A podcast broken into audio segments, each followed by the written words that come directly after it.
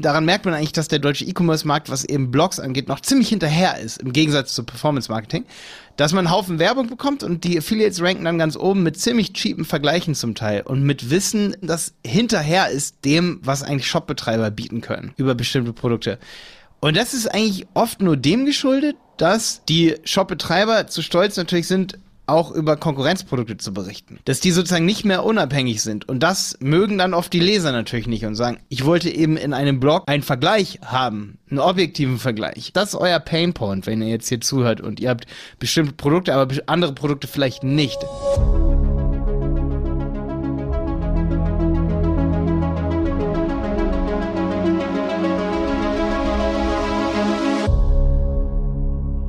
Moin, schön, dass du wieder dabei bist bei einer Handel 4.0 Folge. Heute mit Jonas Schindler, der kommt hier gleich dazu, und mir Malte Helmholt. Und zwar reden wir heute über das Thema Blogging. Wir haben ja selber gerade im Bereich YouTube die letzten zehn Jahre so viel Erfahrungen gemacht und verraten dann auch, ob man sich darauf ausruhen kann. Auf gut rankenden YouTube-Videos, auf gut rankenden Blogartikeln. Wir verraten auch, wie lange braucht man eigentlich, bis sowas gut funktioniert, eine gute Content-Strategie. Also Braucht das zwei Monate, braucht das sechs Monate oder vier Jahre?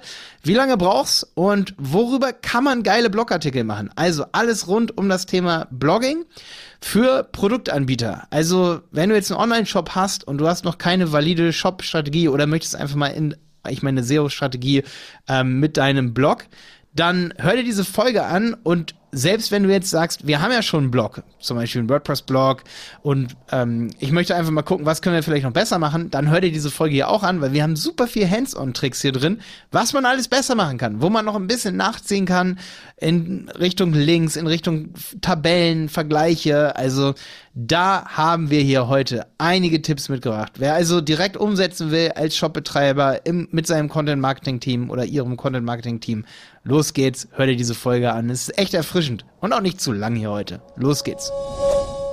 Alles klar, Jonas, cool. Diese Folge hier knüpft an an Folge 98, ne? So startest du kostengünstig deinen Online-Shop. Also, wer sich das als Recap gönnen möchte, hört in Folge 98 rein. Ja, zwischendurch hatten wir auch einige spannende Folgen, ey. Wer sich das nochmal angehören möchte, also mir hat es richtig, richtig Spaß gehabt, nochmal unsere Gäste zu nachbesprechen. Also, was da alles bei rauskam, war echt ziemlich unterhaltsam. Ja, unsere beiden Jubiläumsfolgen, 100 und 102, ne? Ja, das waren. Ja, genau. Und die mit Snox auch richtig cool. 101 mit Snox, sehr gut. Ja. Ja, und ich habe ja gerade im Zuge unserer Lernplattform super viel wieder mit WordPress gemacht. Deswegen habe ich gesagt, Jonas, komm, wir machen unbedingt noch was zum Thema Blogs, weil so gut Shopify oder Gambio oder eben andere Systeme im, im Blogging-Thema sind, nichts kommt da eigentlich, was redaktionell das Ganze angeht, nichts kommt da meines Erachtens nach an, an WordPress ran. Ähm, bin ich mir ziemlich sicher. Würdest du da mitgehen, Jonas? Ähm, an sich schon, auf jeden Fall. Ich würde halt, also an sich, was die, was die Funktionalitäten und die Flexibilität und so weiter angeht, dann kommt nichts an WordPress ran, das ist richtig.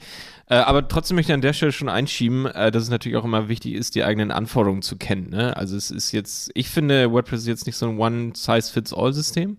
Also deswegen, ich würde jetzt schon mal vorwegnehmen, dass WordPress jetzt nicht unbedingt für jeden, der einen Online-Shop hat, das perfekte Blocksystem wäre. Für manche wäre es sogar ein bisschen oversized eventuell, es sei denn, dein Shop ist schon bei, ja, bei WooCommerce, dann macht es natürlich Sinn, dann ist es absolut naheliegend.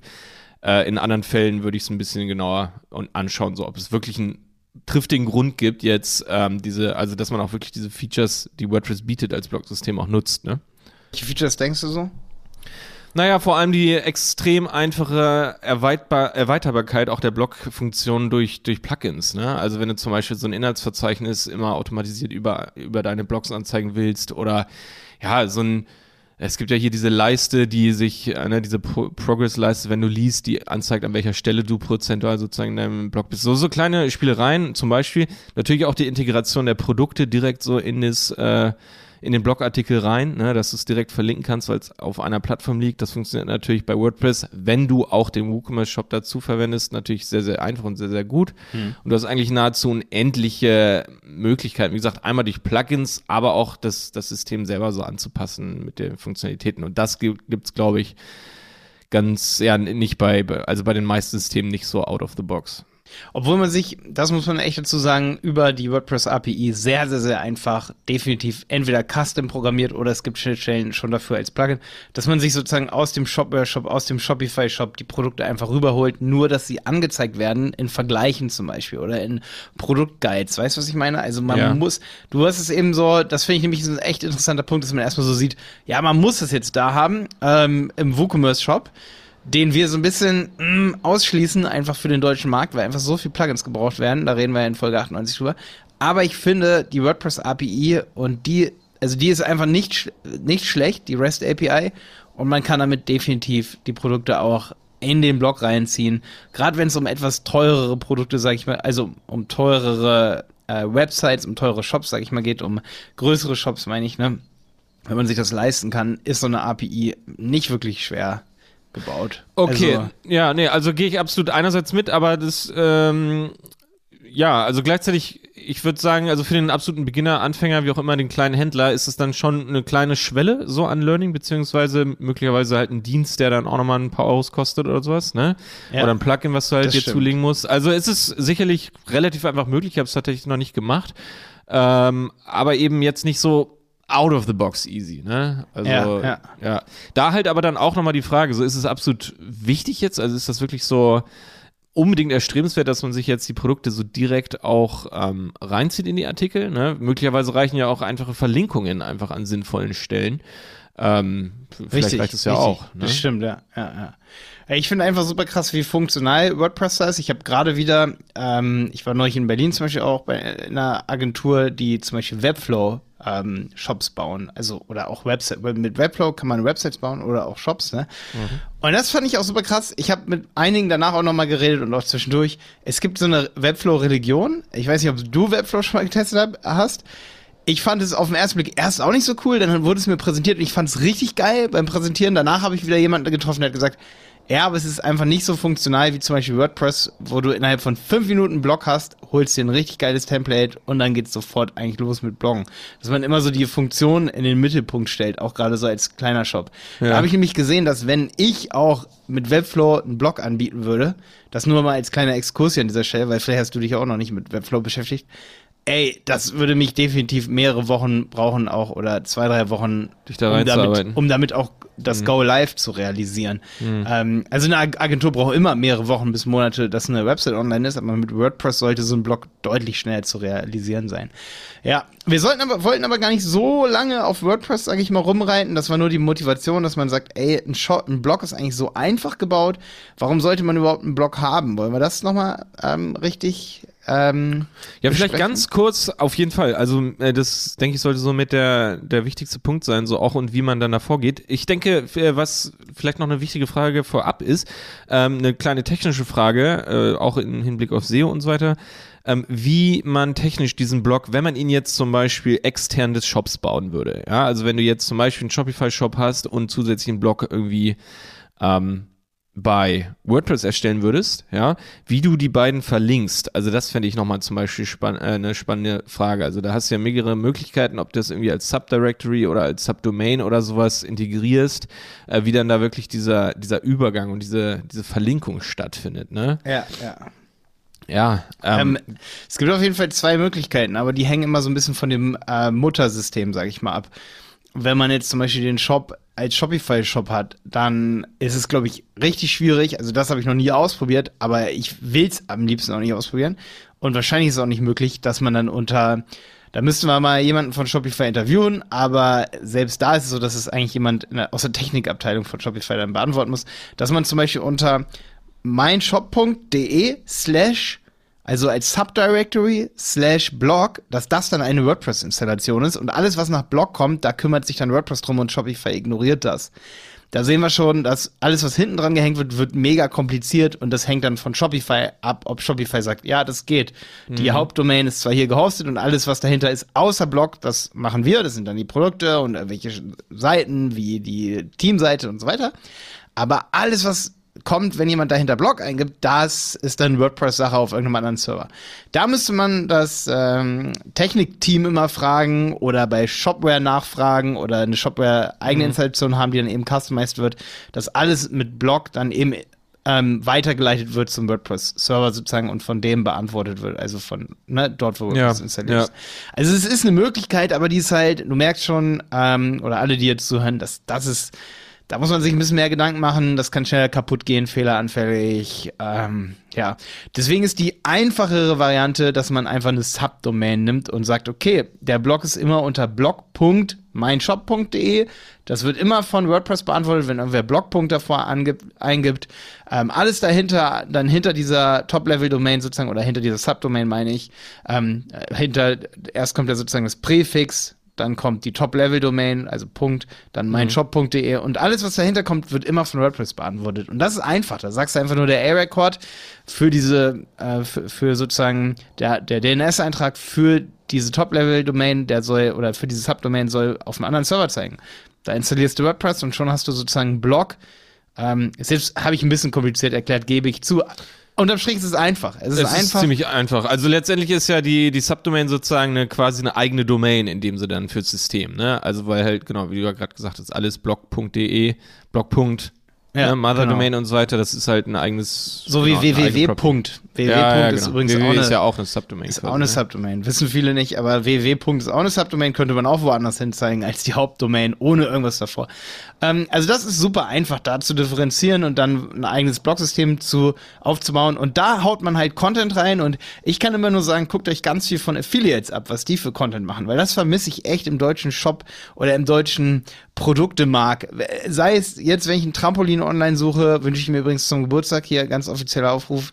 Ähm, wünsche ich mir zum Geburtstag so ein Sporttrampolin, wenn ich das vergleiche, oder ich suche ein Surfbrett oder irgendwie sowas. Ich sehe immer, dass die Marken und die Shops relativ wenig Content machen. Die versuchen immer voll in diesen äh, PPC-Markt reinzugehen, der natürlich auch mittel- und kurzfristig immer viel bringt oder den man auch weiter betreiben kann, wenn man jetzt wirklich da einen guten ROAS hat, ne, dann kann man das machen. Ist auch ein gutes Standbein, na klar.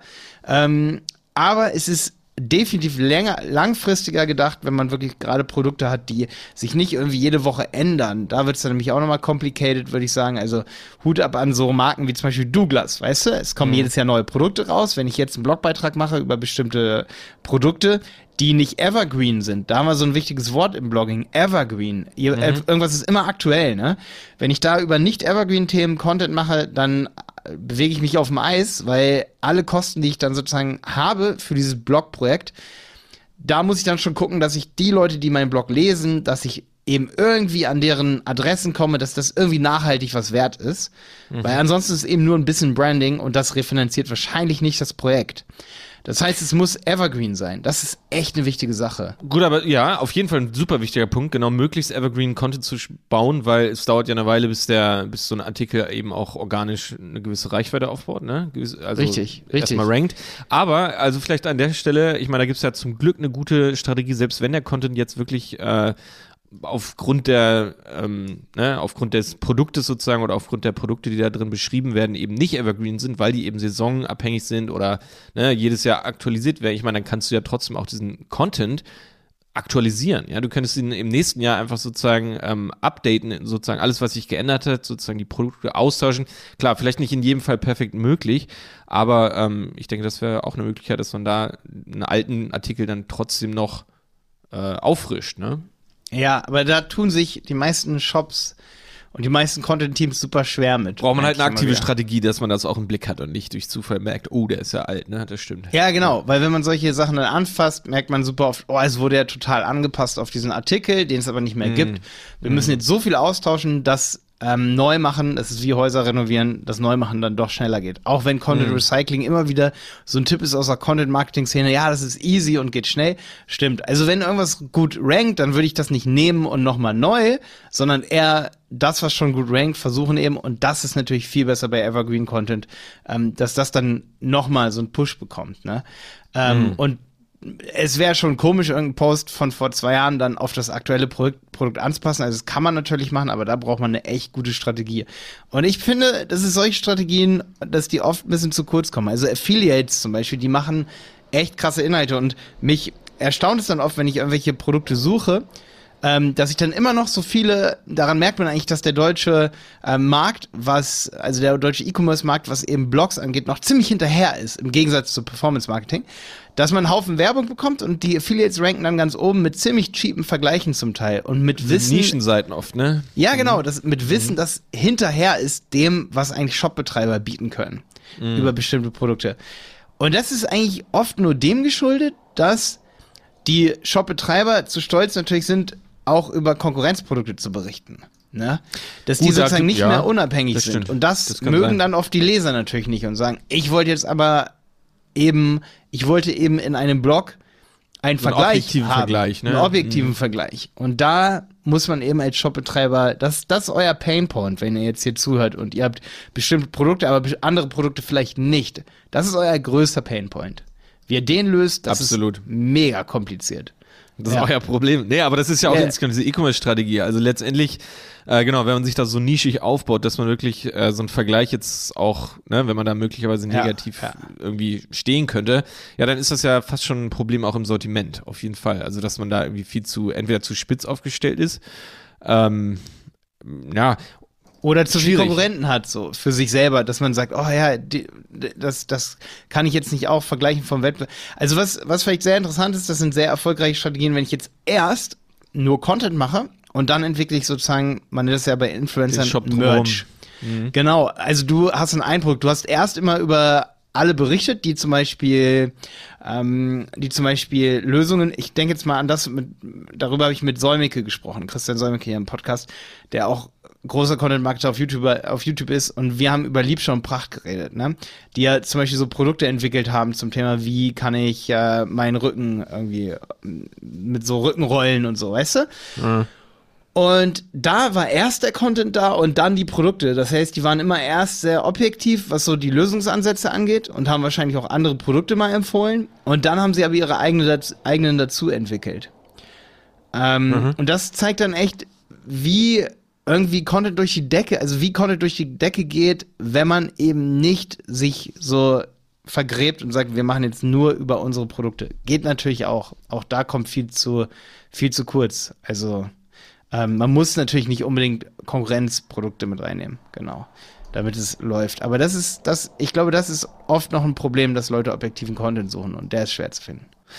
Ja, also ich denke, tatsächlich ist es vielleicht doch gar nicht so ein Dilemma, wie man, wie wir gerade kurz beschrieben haben. Ja. Also ich glaube, äh, genau, man könnte zwar die Konkurrenz mit reinnehmen, aber ich glaube, man kann halt trotzdem auch das eigene Sortiment miteinander vergleichen sozusagen. Ne? Also Ja, ich glaube, ja. die wenigsten Shops, die bieten ja wirklich immer nur ein sehr spezielles Produkt an, so, sondern hoffentlich ja eine Range von dem ähnlichen Produkt irgendwie. Und da kann man ja auch allein schon Einsteiger, Mittelklasse, Profi-Produkte oder so weiter miteinander vergleichen. Ähm, ja, also ich denke, das sollte trotzdem möglich sein, ne? Also ich denke, es wäre zu krass, wenn nicht. Ich glaube, wenn man da kreativ wird, dann, dann hat man da jeder Hinsicht irgendwie Möglichkeit, eine Menge Content über seine eigenen Produkte zu machen. Ja, also es muss ja nicht mal ein Vergleich sein, es kann auch wirklich eine einfache eine Beratung sein, sondern Ja. für wen ist das Ja. und das geeignet. Ist jetzt schwierig, wenn man so kein äh, Beispiel vor Augen hat, aber Mhm. ähm, Was ich zum Beispiel krass finde, ich habe mich mal vor Jahren mit Grüntee beschäftigt. So, ne? Hat Mhm. vielleicht jeder mal, der irgendwie über 30 ist und irgendwelche Probleme bekommt. Äh, Spaß. also, wann war, da, nee, war, da war ich, da war ich jünger. Jonas, das, da war ich irgendwie in, da war ich mal in Japan mit 23 Mhm. oder so. Da war das. Da, da kam ich aus Japan, Grüntee, geil, kein Jetlag gehabt, okay, Grüntee. Ähm, und da war ich immer auf dieser Seite grünertee.com. Ultra krass aufgebaut, diese Seite. Wenn du Koffein, Grüntee suchst, du kriegst immer wieder diese Tabellen, da ist heftigster Content. Ähm, ich finde es super interessant. Ich glaube, der zum Beispiel, der da diesen Content macht, der macht auch, es ist eigentlich, wenn man, du siehst es nicht auf den ersten Blick, ich will jetzt auch nichts unterstellen, aber es ist witzigerweise eine Affiliate-Seite, wo man sich aber, glaube ich, lange durchklicken muss, bis man überhaupt checkt, dass das eine Seite ist, die einem auch Tee verkauft. Ne? Mhm. Das finde ich super krass. Aber es ist so viel Content da, also wo ich dann einfach echt, wo du es erstmal gar nicht checkst, dass eine Verkaufsseite ist. Eigentlich schade, fast. naja, ist Ähm, aber gut, ist erstmal gut. Ja, ich versuche mich gerade durchzuklicken hier. Das ist für ähm, eine Seite, Alter. Aber es ist eine heftig riesige Seite, wo wirklich jeder Grüntee verknüpft wird. So. Eigentlich müsstet ihr mit denen ko kooperieren. Ihr verkauft ja Grüntee, ne? Äh. Ähm, Dr. Schweighardt heißt der, oder? Oder war, ist das die Seite überhaupt? Ich glaube, ich habe die von Dr. Schweighardt gem gemeint. grüner Tee.de ist das, glaube ich, gar nicht. Grüntee. Aber da merkt man dann einfach so, okay, warum geben sich oft Online-Shops dann? Ich will auch nicht zu viel ähm, kritisieren hier, sondern das ist einfach eine Idee, wie man jahrelang, ich habe den gerade sofort wiedergefunden, aber ja gut, es ist auch nicht so schlimm, welcher das jetzt genau ist, aber da merkt man einfach, die Menschen lieben Tabellen zum Beispiel von Vergleichen. Ne? Also Tabellen sind richtig gut. Wie gesagt, jetzt mhm. gerade neulich mal wieder so geguckt, ich würde gerne so ein Sporttrampolin haben, so, ne? Brauche ich dann auch eine Tabelle, so für wen ist was geil, ne? Und das haben wir eben, das haben wir eben die meisten Online-Shops selber nicht, sondern diese Affiliate-Seiten. Und das muss man sich von denen abgucken. Definitiv. Also wer als Online-Shop-Betreiber kein. Habt, habt ihr das, Jonas hier? Tewald.de? Habt ihr so Vergleichs so Tabellen so? Der T nee, hat das, so, der T hat so, so stark, auf keinen Fall. Uh. Bottleneck. Nein.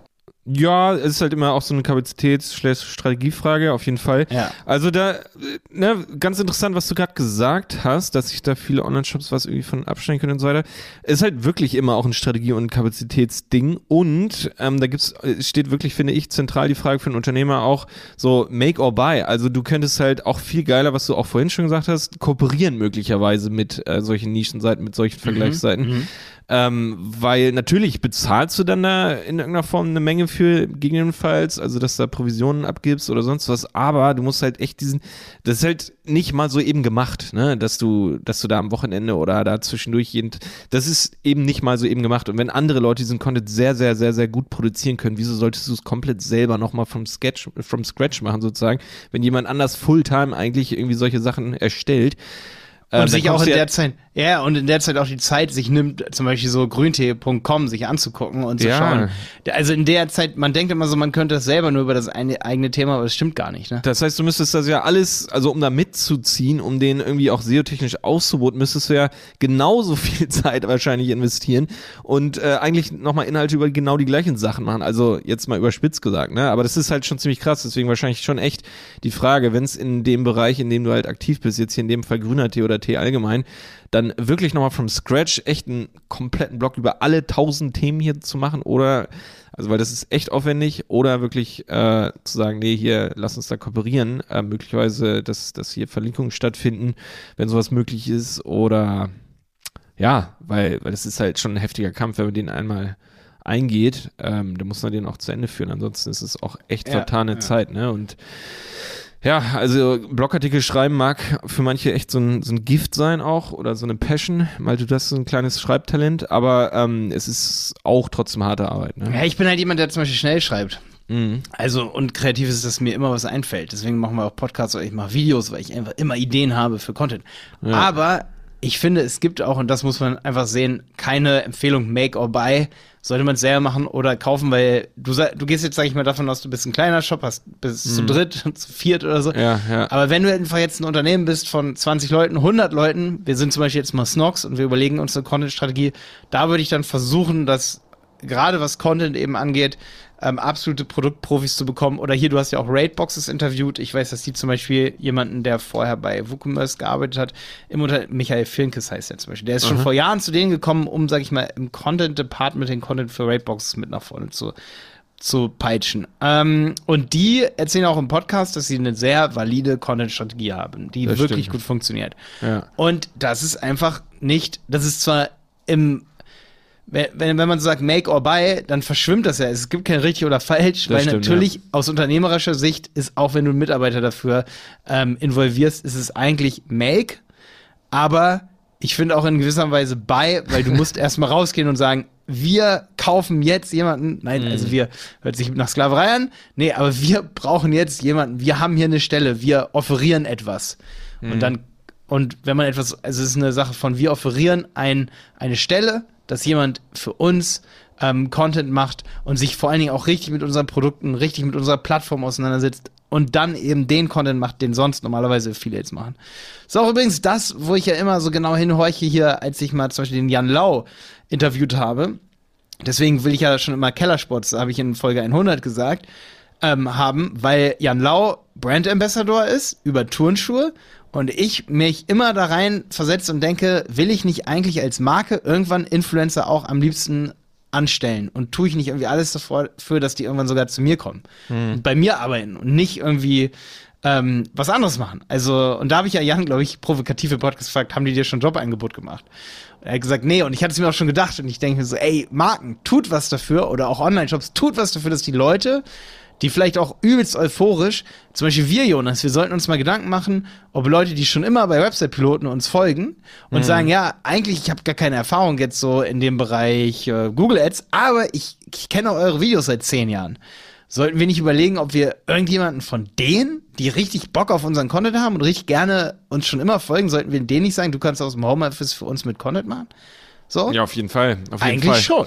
Eigentlich ja. schon. Haben wir auch noch nicht gemacht. Ey, hier, ich klopfe mir auf die Finger gerade. ja gut, wir wollen ja unser Affiliate-Programm noch ein bisschen ausrollen. Also das wäre ja so ein, so ein, so ein Intermediate äh, dazwischen, ne? dass du halt die Person nicht anstellst, sondern natürlich trotzdem indirekt für Konto bezahlst. Aber ja, eben genau. auf Provisionsbasis, eben auf Erfolgsbasis sozusagen. Ja. ja, und ich glaube, am wichtigsten ist, dass die Leute eben eine Euphorie dafür haben, mit dir, mit der Marke, mit diesen Produkten zu arbeiten. Ja. Weißt du?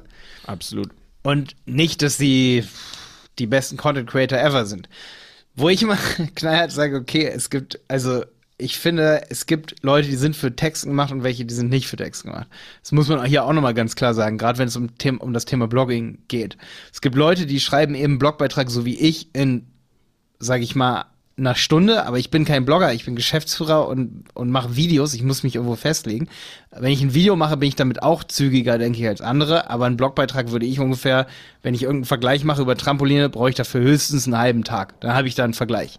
Mhm. Wo Leute sagen so, boah, ey, da würde ich sogar Geld für bezahlen. Ja, dann habe ich da was, okay? Ja. Wenn es zu unseren Themen ist, so zum Beispiel Facebook versus Google Ads, wenn ich dir jetzt was runterschreiben soll, aber ich bin kein Blogger, dann brauche ich dafür ungefähr zwei Stunden und dann habe ich das, dann habe ich das, dann wird da Rechtschreib, ähm, languagetool.org drüber geballert, dass da Rechtschreibfehler draußen, draußen sind. Da sind wir auch dran, dass wir da weniger machen, aber ähm, halbe, halbe, halbe, ein halber Tag und dann nochmal Redaktion, die geht darüber. Also es gibt Leute, die können Blogartikel in einem, an einem halben Tag machen. Mhm. Was ich aber auch an anderen Unternehmen, mit denen wir zusammengearbeitet haben, mit E-Commerce-Shops, ähm, gesehen habe, dass die ein Content-Team haben, haben und Leute, die Content machen und die brauchen, warum auch immer, die sind dafür nicht gemacht, die, die müssen andere Tätigkeiten machen, meines Erachtens nach, weil mhm. dann, ist, ne, die geben sich auch Mühe, vielleicht fast zu viel, dann haben sie dann eine Textwand gebaut, die langweilig ist oder irgendwie cool sein soll, es aber irgendwie dann doch nicht ist äh, und die brauchen dafür eine Woche oder zwei. ähm, und ich glaube, ah. viele brauchen das auch am Anfang. Ich habe dafür auch früher mehr gebraucht. Das heißt, man braucht wirklich Leute, die Content machen und schon lange irgendwie, vielleicht auch bei der Zeitung gearbeitet haben und da eben wissen, es kommt eben auch auf Geschwindigkeit an. Also die wirklich aus einer Redaktion kommen und wissen, ey, ich muss jetzt hier in drei, vier Stunden was abliefern und kann nicht irgendwie eine Woche lang jetzt, sage ich mal, hier rumrecherchieren zum Thema EU-DSGVO. Ich weiß jetzt mhm. gerade ein altes Thema, aber mache ich extra so, weil dann ist es nicht mehr aktuell. Mhm. Ist auch hier bei Douglas genauso. Die können nicht zwei Wochen um Lippenstiftvergleich. In zwei Wochen ist eine neue Kollektion raus. So. Mhm. Ne? Also man muss auch, und das finde ich wirklich immer wichtig, deswegen habe ich schon immer, ich sage zu Jonas immer, für alle, die jetzt hören, wir brauchen, wir müssen Leuten auch die Möglichkeit geben, zehn Finger zu schreiben, dass sie ihr das, was sie an kreativen Gedanken haben, in Realtime aufs Papier bekommen. Ein Tipp wäre auf jeden Fall auch, dass Leute, die Content vorbereiten, das ist jetzt hier nicht ein Tipp für Geschäftsführer, sondern eher für die, die Content machen, dass man den vorher einspricht. Hier zum Beispiel, ich habe hm, ja jetzt von Samsung bin Fall. ich zu zu iPhone gewechselt und seitdem habe ich mir auch sogar auf dem Computer, ähm, dass ich zweimal Control drücke und dann ist dieses Voice Input. Wenn man sich angewöhnt, klar zu sprechen, kannst du tausend Wörter in zehn Minuten produzieren zu mhm. einem Thema zu, zu einem Beratungsthema. Und dann kann das ja noch glatt geglättet werden. Also du hast dann einen Text, der ist lang und dann gibst du das eben zur Glättung. Und dann braucht ein Blogbeitrag nur noch zwei, drei Stunden. Definitiv. Ja, ich denke, wichtig ist halt wirklich auch der Workflow, ne? Also natürlich macht es einen Unterschied, hast du auch gerade schon gesagt, ob man das das erste Mal irgendwie so wirklich macht oder, ähm, mhm. ne, oder ja, ob man damit ja. erfahren ist. Was ich weiß, ist, dass es absolut hilft, sich eine Art äh, Template-Struktur wirklich vorzuüberlegen, dass du halt nicht einfach sagst, so, hm, ich muss jetzt tausend Wörter schreiben über das Thema, sondern dass man sich natürlich, und das ist bei vielen Blogartikeln sehr, sehr ähnlich, dass du dir natürlich unter Unterkategorien sozusagen überlegst, so über was wird denn da jetzt wirklich gesprochen, was sind so die Top-Sachen, dass du dir erstmal eine Liste von vier, fünf Punkten machst, ne, oder sechs oder wie auch immer. Das sind so die, die äh, Abschnittüberschriften und dann brauchst du ja eigentlich nur noch fünf, sechs Mal 200 Wörter schreiben, so, ne? Und das ist viel, ja. viel einfacher. Also das ist jetzt vielleicht so ein, so ein absoluter Anfängertipp, aber das ist aus meiner Sicht, das hilft auch wirklich schon innerhalb kürzester Zeit immerhin zumindest einen sehr guten Entwurfstext zu verfassen ja. und dann kannst du ja echt noch drüber polieren verlinken und ja, Es gibt ja auch nicht ne? die perfekte Länge, ne? Viele fragen Das also, stimmt, was ist die perfekte. Länge? Dann wird aus SEO-Sicht wird immer gesagt, zum Beispiel so, gibt es dann wieder eine Systrix-Auswertung, ja, hier Blogbeiträge mit 1000 Wörtern sind, Ja, ranken besser als die, Ja. die mit wenigen Wörtern. Ja, das korreliert aber nur. Das ist gerade SEO-mäßig, wenn es absolute SEO-Profis sind, die sowas auswerten, die sagen, dann, Moment, Moment, Moment, es korreliert, ne? Mhm. Das heißt nicht, dass 1000 Wörter, da wurde sich einfach mehr Mühe gegeben und, und bei allem, was sich, wo sich mehr Mühe gegeben wird, ähm, das rankt dann auch besser, ne? Hm. Ist irgendwie, klar, nicht immer, aber meistens. Und das Witzige ist, dass es dann auch daran an anderen Faktoren liegen kann. Wie zum Beispiel, dass eben die Dinge, die gegoogelt werden, auch wirklich beachtet werden, weil es eben vollständig ist. Das und dann stimmt, ist es am ja. Ende egal, ob du sechs Posts hast, die dann das gleiche beinhalten jeweils wie ein einzelne Sachen Riesenpost. beantworten, ne? Oder einen, Ja. einer, der alles beantwortet. Das ist richtig. Ja. Dann, dann ist wieder die Gefahr, dass es nicht gut cross-verlinkt wird und dann schlecht rankt. Aber wenn es Mhm. perfekt cross-verlinkt ist, wird es wahrscheinlich besser ranken als das, was als der 1000 Wörter Text wird dann der äh, 5 mal 200 Wörter Text wird dann wahrscheinlich fast noch besser ranken, weil du dich eben in Weiß einem mit einer Seite echt konzentrieren kannst auf ein Thema und Ja. es dann auch so in der Google-Suche geil angezeigt wird und derjenige geht da drauf und sieht sofort um, alles klar. So wie du am Anfang hier der Folge schon gesagt hast, wenn ich mit vielen Wörtern arbeite, mit einem 1000 Wörter Blogbeitrag, dann braucht man sowas, was, jetzt sind wir wieder bei WordPress angekommen, drehen wir uns geil im Kreis, ja. ähm, dann braucht man sowas wie oben zum Beispiel die, ähm, also das Table muss dann Hand, ne? Inhaltsverzeichnis. Genau, Ja. genau, ein Mhm. Inhaltsverzeichnis. Oder wann bin ich fertig mit Lesen oder Ja, ja. dass auch conversion-technisch gearbeitet wird. Du brauchst so und so viele Minuten, das zu lesen, dann werde ich motiviert, das auch durchzulesen und so, weil Mhm. das will man ja auch. Genau. Und dass man eben gute Call to Actions zu den Produkten, Mhm. eben am besten in Tabellenform oder was auch gut konvertiert ins, in Linkform im Text, also textuelle Links, wie heißt es? Im Gegensatz zu so einem Call to Action, du hast einen Button und da wird drauf geklickt, ne? Der fällt ja super auf, dass es jetzt Werbung ist. Da soll Ja, ich absolut. hingehen Sieht sofort aus wie Werbung, ne? Genau, Ja. also so textuelle Links. Textlink ist so krass, so krass. Aber was da unglaublich wichtig ist, dass sie farbig markiert sind. Ne? Also dass man die, dass sie, wenn der Text schwarz ist, dürfen die Links nicht schwarz sein und nur unterstrichen sein oder sowas.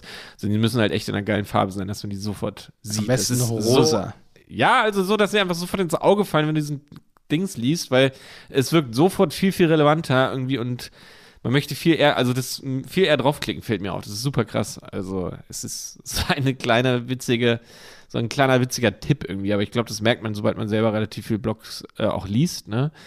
Ähm, aber das stimmt schon. So Buttons wirken immer so viel zu schnell wie Werbung und irrelevant. Ja, oh. Witzig. Cool, Jonas. Jetzt hatten wir übelst viele Tipps hier in einer halbstündigen Hands-on-Folge. Hands-on-Blogartikel machen. Und ähm, sollte man sie äh, haben. Vielleicht zum Ende nochmal, Jonas, ähm, muss man einen Blog haben? Ist es, ist es für, die Zukunft, für die Zukunft von einem On- Online-Shop wichtig? Was sagst du? Also man muss keinen Blog haben. Also es gibt so viele Beispiele von, von Shops, die halt echt auch ohne Blogs, ohne, ohne starke eigene Content-Strategie, glaube ich, erfolgreich sein können, ja. Ähm, aber das ist halt dann ein bisschen kippelig, ne? Ein bisschen riskant, nicht unbedingt so nachhaltig. Ist halt schwierig, wenn du halt wirklich, das haben wir ja schon oft gesagt, jetzt ja auch in den letzten Folgen, wenn man echt so sehr, sehr stark abhängig ist von äh, PPC-Kanälen wie Facebook-Ads oder ähm, ja, Google Ads oder sowas, dann, ja, dann ist es natürlich eine hohe Gefahr, dass es einfach irgendwie abgedreht wird, dass es teuer wird, dass da der Wettbewerb massiv ansteigt und so weiter und es ist einfach zu wenig zu kontrollieren und äh, es ist auch relativ teuer auf lange Sicht, ne? Und ja, also insofern wäre es aber eine klare Empfehlung eigentlich, wenn man, ähm, ja, wenn man sich geiler positionieren will und wirklich langfristig auch im Business sein will und nicht nur so kurzlebige Produkte irgendwie verkaufen will oder so kurzfristige ne, Produktzyklen äh, sozusagen hat, wenn man sagt, man möchte immer nur so bestimmte Trendprodukte irgendwie verkaufen, also ein kurzes Shop-Projekt oder sowas und das ist ja wahrscheinlich für die wenigsten äh, zutreffend. Ähm, ja, dann klare Empfehlung, auf jeden Fall einen guten Blog zu etablieren, aber ja, nicht, nicht Das mal so eben langfristig- aufgebaut. Man muss langfristig, Wenn- man muss sich echt eine fundierte Strategie überlegen Ja. und äh, entweder hat man da selbst ein kleines Händchen für und ein bisschen Kapazität für, dass man, dass man da die Grundsteine selber legt, ähm, aber im besten Fall sollte man sich da schon so ein kleines Content-Team zusammentrommeln äh, Ja, und Jonas? aufbauen. Ja. wenn ich jetzt Online-Shop-Betreiber bin und ähm, oder ich bin Manager von einer Content-Abteilung und jetzt soll ein Blog dazukommen zum YouTube-Kanal oder wie auch immer. Wenn ich jetzt alle zwei, drei Tage blogge, wann habe ich einen Effekt davon? Dass, dass wirklich viele Besucher kommen, dass es wirklich Traktion aufnimmt und nicht nur die Blogbeiträge veröffentlicht werden und darüber finden keine Käufe statt. Wie lange dauert es ungefähr, dass es zum Beispiel auch in der Google-Suche SEO-technischen Erfolg hat? Ach so, okay, wenn es in der Google-Suche, also weil es könnte ja so relativ schnell einen Effekt haben, wenn du jetzt schon irgendwie eine, eine gute Followerschaft irgendwie hast, ne? Wenn das irgendwie, du kannst es ja auch so selber Jeder sharen. Blogbeitrag per E-Mail zum Beispiel. Ne, wenn du ihn raus. überall sharest, genau, per E-Mail und auch ne, über die Instagram-Profile, über wenn du das machst, dann kann es das schon relativ schnell innerhalb von ein paar Tagen, Wochen spätestens irgendwie echt schon einen ganz geilen Effekt haben. Ja, über die Google-Suche, wenn du wirklich organisch da, das kann man auch nicht pauschal sagen. Es hängt echt mega heftig davon ab. Was ist das äh, Minimum? Was ist das Minimum, wenn man das richtig anfängt zu pushen? drei Monate, würde ich es mal so sagen. Okay. Aber das Hätte ich, ja, hätte ich auch gesagt. Hätte ich auch gesagt. Also ich finde, man könnte sich niemals nach einem Monat einen positiven Effekt daraus erhoffen oder nach zwei Monaten. ja, ja. Ich würde fast Nee, sagen. drei, sechs Monate, ne? Also, Ja. ja. Ja. Und dass man richtig on top ist, sage ich damit, würde ich sagen, zwei Jahre. Und dann muss man aber auch langsam nachliefern, dass es dann nicht wieder alt wird und andere kommen. Genau, Das ich glaube, das ist ganz, ganz wichtig, dass du diese kopieren. Blogartikel alle regelmäßig ähm, dir anschaust, über Systrix, über die Search-Konsole, wie ranken die gerade, für was ranken die und dann einfach noch nachbessern. Ähm, Überschriften anpassen, Titel, Meta ein bisschen anpassen, die Struktur, die äh, Formatierung des Artikels anpassen, Verlinkung ergänzen und so weiter. Ähm, ja, absolut immer mal wieder diese kleine Pflege, kleine Infos vielleicht auch im Artikel noch ergänzen, noch einen Paragraph dazu holen oder so. Ähm, und ja, versuchen auch echt äh, die Leute dazu zu bringen, zu kommentieren, die dann natürlich schnell zu beantworten. Dann auch regelmäßig wirklich diese Artikel doch noch mal immer wieder posten irgendwo, ne? Also so irgendwie bei Instagram vielleicht jetzt nicht, keine Ahnung, habe ich lange nicht gemacht. Ich bin jetzt wirklich kein aktiver Blogger. Wo würde man jetzt einen Blogartikel? Ja, doch, je nach bei, Zielgruppe bei, wahrscheinlich. Bei ne? Instagram kann man inzwischen auch in die Stories, klar, je nach Zielgruppe, Facebook Mhm. ist nicht tot. Ja. Äh, man denkt es manchmal nur, oder wir, Vielleicht in Facebook-Gruppen, meine, meine Altersklasse, ne, Facebook-Gruppen gehen, da ist ja. immer noch was los, ne? halt eine andere Altersklasse, TikTok. Aber Mhm. zum Beispiel bei Instagram auch viel relevanter geworden, nachdem in Stories zum Beispiel auch Links gesetzt werden können. Mhm. Ähm, in der Beschreibung von Posts ist es natürlich immer noch relativ schwierig, da irgendwie, man kann da mit der Bio arbeiten, auch Influencer, Mhm. aber Unternehmen können eine Story machen und witzigerweise auch unter 10.000 Followern kann man inzwischen ein, ähm, ja, hier so ein, so ein Dingsbums hier, einen Link setzen in die Mhm. Story. Genau. Ja. So ein Dingsbums. Ja, könnt ihr reintun. Ja, und dann geht es auch ab. Und dann ist es auch cross-Plattform übergreifend. Aber, und da sieht man aber so ein bisschen, Jonas, dass ein Blog eigentlich ein zentraler Angelpunkt sein kann von eben Videos, die man auf YouTube hat, von eben ähm, von, von vielleicht auch Social Media Posts, dass man eben aus jedem Blogbeitrag auch einen Post machen kann, auch eine Story machen kann. Ich mache das ja so gerne, ich bin aber kein Ja. Instagrammer, aber ich merke immer, wie einfach es ist, wenn man eben den Blogbeitrag kurz mal bespricht und davon, sage ich mal, ähm, ne, auch man kann ja sogar Screenshot-Aufnahmen auf dem Handy machen oder man filmt einfach den Monitor. Das sehe ich selten bei anderen, aber das bringt mir auch immer mal ein paar Klicks, auch wenn ich Instagram, wie gesagt, nicht oft mache, aber das geht. Definitiv. LinkedIn auch für eine bestimmte Zielgruppe extrem gut dort Studien zu teilen und so. Also ein Blog ist schon nicht tot, sondern ein Dreh- und Angelpunkt. Gerade Ja, ich glaube, was Produkte man, was man wirklich wissen muss, ist, wenn man einen Blogartikel, so wie wir es gerade gesagt haben, auch jetzt äh, kurz zusammengefasst haben, noch, wenn man einen Blogartikel wirklich fundiert, strukturiert aufbaut und den immer wieder optimiert und eben pflegt über Monate und Jahre, dann kann es, also dann ist es aus meiner Sicht neben einem heftigen YouTube-Video mit der nachhaltigste Content und dann natürlich auch je nach Zeitspanne, also wenn man da mal zwei, drei, vier Jahre nimmt, auch der günstigste, ja, also weil äh, mal angenommen, wirklich, du, du hast jetzt schon ein paar Blogartikel geschrieben und fängst jetzt nicht von null an, dann machst du es wirklich in einem Tag fertig, plus die Pflege dann immer mal wieder so ein bisschen, aber ist insgesamt so ein überschaubarer Aufwand. Ähm, und du, wenn du es echt schaffst, für eine Handvoll von Keywords so richtig, richtig geil zu ranken, dann verkaufst du darüber auch so heftig doll, äh, beziehungsweise dieser Branding-Effekt, der natürlich noch dazu kommt, den du so ein bisschen schwieriger messen kannst, der ist ja auch, der kann richtig heftig sein, so dass es wie gesagt, richtig ausgeführt kann ein Blogartikel so ein Hebel sein. Aber natürlich über längere Zeit, jetzt nicht kurzfristig. Ja, deswegen Ja. wird es von vielen, glaube ich, oft nicht so angepackt. Weil das, deswegen habe ich dich auch das nochmal hier gerade gegen Ende gefragt. So, wann Mhm. kann ich mir was erwarten? Und das definitiv nicht in ein paar Wochen. Und da muss man sich natürlich schon ein bisschen was aufgebaut haben, dass das dann echt klappt. Genau, aber das ist ja so ein Motor, so eine Maschine, die du einmal anwirfst, die braucht drei bis sechs Monate, um richtig zu laufen. Aber wenn du dann in der Zeit, es ist in, innerhalb von der drei, du, du machst ja nicht einen Artikel, Palu stehen und nach drei, sechs Monaten freust du dich, sondern in der Zeit, in diesen drei, sechs Monaten baust du ja weitere Artikel auf. Ja, im Idealfall, dass du halt da monatlich, alle zwei wöchentlich, was ist auch immer, oder jede Woche im Idealfall, je nach Kapazität, dann natürlich weitere Artikel aufbaust, die dann, ja, dann irgendwie in einem regelmäßigen Abstand immer geiler ranken und nach, ja, nach einer gewissen Zeit hast du da halt, keine Ahnung, 50, 100 Artikel und dann hast du eine Riesenmaschine, die richtig, richtig krass lange läuft, auch wenn du dann aufhören solltest, irgendwie Artikel zu schreiben. Ne? Das ist ja dieselbe Erfahrung, die wir jahrelang mit YouTube gemacht haben äh, jahrelang Videos gemacht haben, die dann immer noch jahrelang heftig ranken für manche Wörter. Ja, zu lange, aber irgendwann geht es dann auch so ein bisschen ab, wenn man nicht so klar. viel liefert. Das haben genau. wir auf YouTube auch, die Erfahrung, glaube ich, beide schon gemacht. Also, das stimmt. Ja, wenn man mal Fall. sechs Monate nicht so aktiv ist, dann geht das schon wieder runter. Ich finde das auch eine wichtige Erfahrung, weil ich habe vor zehn Jahren mein letztes YouTube-Video hochgeladen und wenn ich die Kurve sehe über die Jahre, dann sehe ich immer, wann ich aktiv war und wann nicht. Mhm. Das sollte eigentlich alle motivieren, die Produkte haben und darüber bloggen, dass man eben weitermachen muss und nicht sich irgendwann drauf ausruht. Ähm, aber man kann das dann schon, also wenn man dann mal wirklich eine Pause macht, dann merkt man aber immer wieder, dass man wirklich mit einer sehr großen Kraft wieder da rangehen muss, um mhm. das, was man dann wieder verpasst hat in der Zeit. Also ich kann nur empfehlen, doch dran zu bleiben und sich dann nicht nach zwei Jahren auszuholen. Ja, das stimmt, ja. Weil also das ist wahrscheinlich bei YouTube aber nochmal ein bisschen anders als bei Blog. Ich glaube, bei YouTube ist eben dieses, äh, diese äh, Aktivität noch viel, viel wichtiger, dadurch, dass es ja auch viel stärker so ein Community-Ding ist, ne? Ja, das stimmt, das stimmt. Ja, bei Blog vielleicht ja, ein bisschen weniger. Ja, ja. Die Google-Suche ist nicht so stark so, aber geht natürlich auch in die Richtung. Da müssen wir natürlich auch die Augen offen halten, wie stark äh, sieht Google eben Social Signals, äh, mhm. Signals und das wird natürlich auch immer ein bisschen wichtiger, ne? Ja, auf jeden Fall.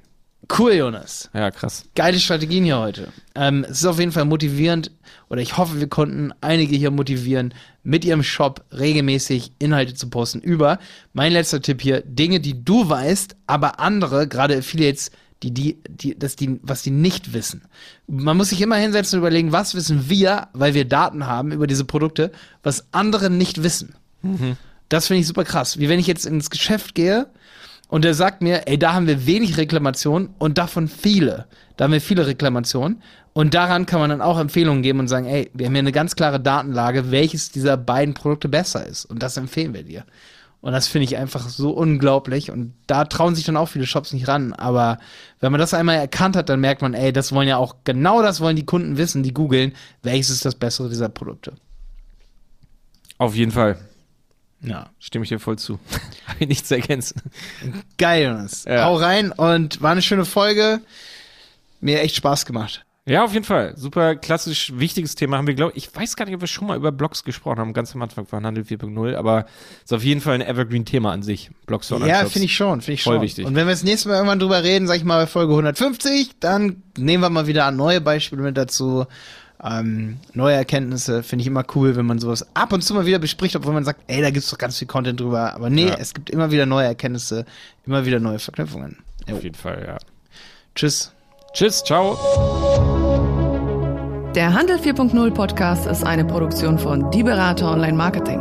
Mehr Infos zum Podcast und unserer Agentur findest du auf www.dieberater.de. Bis zum nächsten Mal.